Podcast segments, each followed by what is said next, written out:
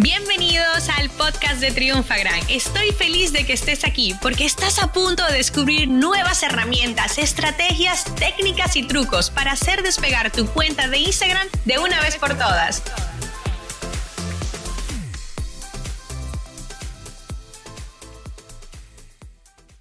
Llega como el momento de se acerca fin de mes y tú de repente dices, espérate, ¿Estoy haciendo bien las cosas? Bueno, pues voy a probar algo, a ver si os gusta.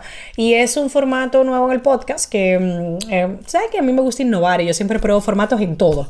El otro día probé algo en LinkedIn que no funcionó nada bien, pero ya sé lo que no funciona. Fíjense, eso vale mucho. Entonces voy a, a probar a hacer como por el podcast checklist, ¿ok? Un checklist que podrías hacer semanal. En este caso vamos a hablar de Instagram, porque yo sé que les encanta cuando hablo de Instagram. Entonces, ¿qué hacemos nosotros del equipo? Bueno, nosotros tenemos una mecánica muy interesante, que si les interesa me lo escriben y lo hablo en Diario de una Empresaria, de cómo nuestros departamentos eh, hacen revisiones como el trabajo del otro, pero no como para reñir ni mucho menos, sino que cuando tú estás en tu propio departamento, tú no te evalúas de forma objetiva, pero otro sí te puede evaluar, ¿no? Entonces, bueno, nosotros somos como fanáticos de los checklists, de los procedimientos, de los SOP, y yo te voy a dar un checklist que podrías hacer para tu Instagram, ¿vale? Número uno. El texto de tu biografía realmente al momento que está, está bien, porque la mayoría de veces tiene todavía, eh, cómprate curso y la oferta ya pasó, por, em, cómprate un caso mío, 50% de cuento y San Valentín y la oferta de Navidad ya cambiaron. Entonces, realmente parece una tontería, pero revisa si la oferta está bien y número dos, si realmente tú te sientes identificado con lo que dice, porque tú puedes cambiar de una semana a otra el mensaje que quieras poner sin ningún problema. Es tu biografía de tu negocio, tu marca. Se merece lo mejor, ¿ok? Luego, la llamada a la acción. Ustedes saben que nosotros, por ejemplo, si ustedes entran en mi Instagram, ustedes siempre van a ver un enlace que es vilma.com barra go. Y ahí yo tengo varias cosas. Por ejemplo, em, yo tengo destacado un curso gratis, eh, cuáles son mis top enlaces, o sea, como todos los enlaces que me interesan. Pero hay muchas veces que en tu caso nada más tienes un solo enlace a un sitio en concreto. Entonces, revisemos que esté bien. Otra cosa muy importante es que como call to action va con enlace, encima del enlace tienes que poner ese emoji, eso que diga, yo muchas veces quiero decir algo nuevo, pongo el emoji de new, ¿ok? Para que ya la gente lo, asocie. Pero eso tiene que estar muy claro porque, eh, fíjense, así como nosotros lo hacemos, nosotros eh, tenemos eh, pruebas que hacemos por ahí con otras cuentas, que pagamos una cuenta para que promocione esa cuenta y después en esa cuenta tenemos un perfil con contenido y un enlace que lleva a pagar, como un mini funnel, ¿no? Que le vendemos algo. Esto, eh, la gente llega por un short pero claro, la gente compra a través de ese enlace yo no he pagado publicidad. ¿Ok? Eso es muy importante. He hecho un acuerdo con la otra cuenta. Entonces, si yo no pusiera un buen, una buena llamada a la acción, mi enlace no llevara un funnel bien, mi texto de la biografía y mi feed no fuera bueno, mal vamos. ¿Vale? Otra cosa es que la, en la página de destino, de donde realmente es, muchas veces nosotros hacemos tantas ofertas y tal que no parece ni de nuestra marca, como que no tiene nuestros colores, ni nuestro logo, ni, ni la misma foto. Imagínate, que yo me cambié el pelo a negro un sábado y el lunes me hizo una sesión de foto nueva y el jueves estaban todas las fotos, o sea, entre martes y jueves estaban todas las fotos cambiadas en nuestros principales canales.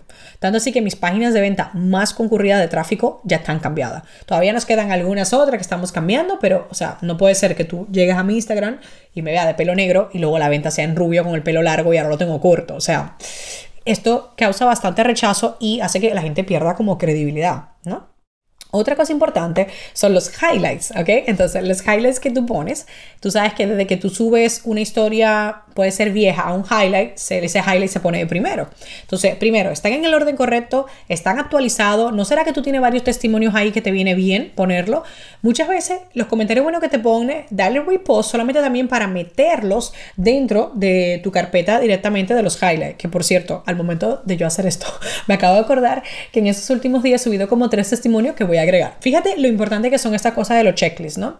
Otra cosa son las etiquetas. ¿Quiénes o sea, te han etiquetado, porque la gente puede ver quién te ha etiquetado para quitarte las etiquetas, para dejar las que te, te, interesan, o para inclusive darte cuenta que te han etiquetado en algún post que tú quieres hacer eco en las historias, o dejar un comentario que queda muy bien.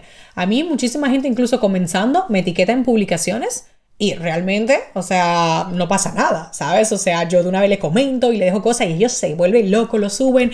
Ay, mira, Vilma me comentó. O sea, uno tiene que ser agradecido, ¿no? Y otra cosa también es el tema de, no estaría nada mal archivar algunas publicaciones Y Vilma, yo eso ya lo hice hace mucho. Bueno, vuelvo a hacer un repaso, que yo siento que todavía hay cosas que puedes seguir archivando. Yo esto lo hago no semanal, le voy a decir, lo hago cada X meses, porque yo siento que uno va evolucionando y que hay cosas como que, no sé, ya no me siento identificada, ni me siento, ni, ni siquiera, no que me siento incómoda, pero tampoco me aportan tenerlas, ¿no? Es como el tema de las cosas que tú tienes en tu casa. Si tú no lo has usado los últimos tres meses, ¿qué probabilidad hay que la vayas a utilizar luego? No hay probabilidades, saca eso, dónelo. Y si algún día lo necesitas, bueno, pues velo a comprar otra vez y ya está. Pero hay otra gente que podría estarlo necesitando y tú lo tienes en tu casa. Yo cada vez tengo eso como que, yo les digo, yo compro, pero saco muchísimo. O sea, si aquí entran tres cosas nuevas, han salido diez mínimos, ¿no? Eh, porque de verdad, o sea, yo me gusta poder ayudar a otros mientras me ayudo a mí, ¿no? Y otra cosa que me encanta a mí es el tema del inbox cero. Entonces yo siempre voy al filtrado de los mensajes y chequeo. Ah, yo, o sea, yo tengo una manía con eso. O sea, yo no puedo tener ni un mensaje. Tú ves cuando le gusta tu mensaje y te dan doble tap, como que se queda y te dice like. No, no, yo tengo que limpiar todo eso. Entonces, hay casos de mensajes privados que son de soporte, que los lleva mi equipo de soporte, mi asistente, y ellos lo trabajan en, la carpeta, en una de las carpetas. Nosotros tenemos varios tabs, ¿no? Tú sabes que puedes tener el primario, el general, etc. Y a ellos lo manejan ahí y yo les superviso el de ellos, ¿sabes? Para ver que están escribiendo bien, tú sabes. A veces mi asistente me dice, mira, hay un caso, mándale un audio, pero yo soy súper personal. Entonces, este es un checklist, que es el que utilizamos en la oficina y lo estamos compartiendo con ustedes.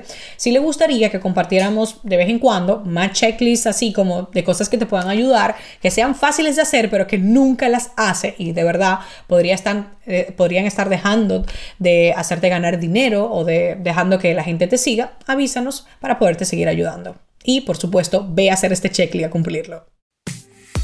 Esta sesión se acabó y ahora es tu turno de tomar acción. Suscríbete para recibir el mejor contenido de Instagram. Y si te ha gustado este episodio, compártelo en Instagram etiquetándonos arroba triunfagran.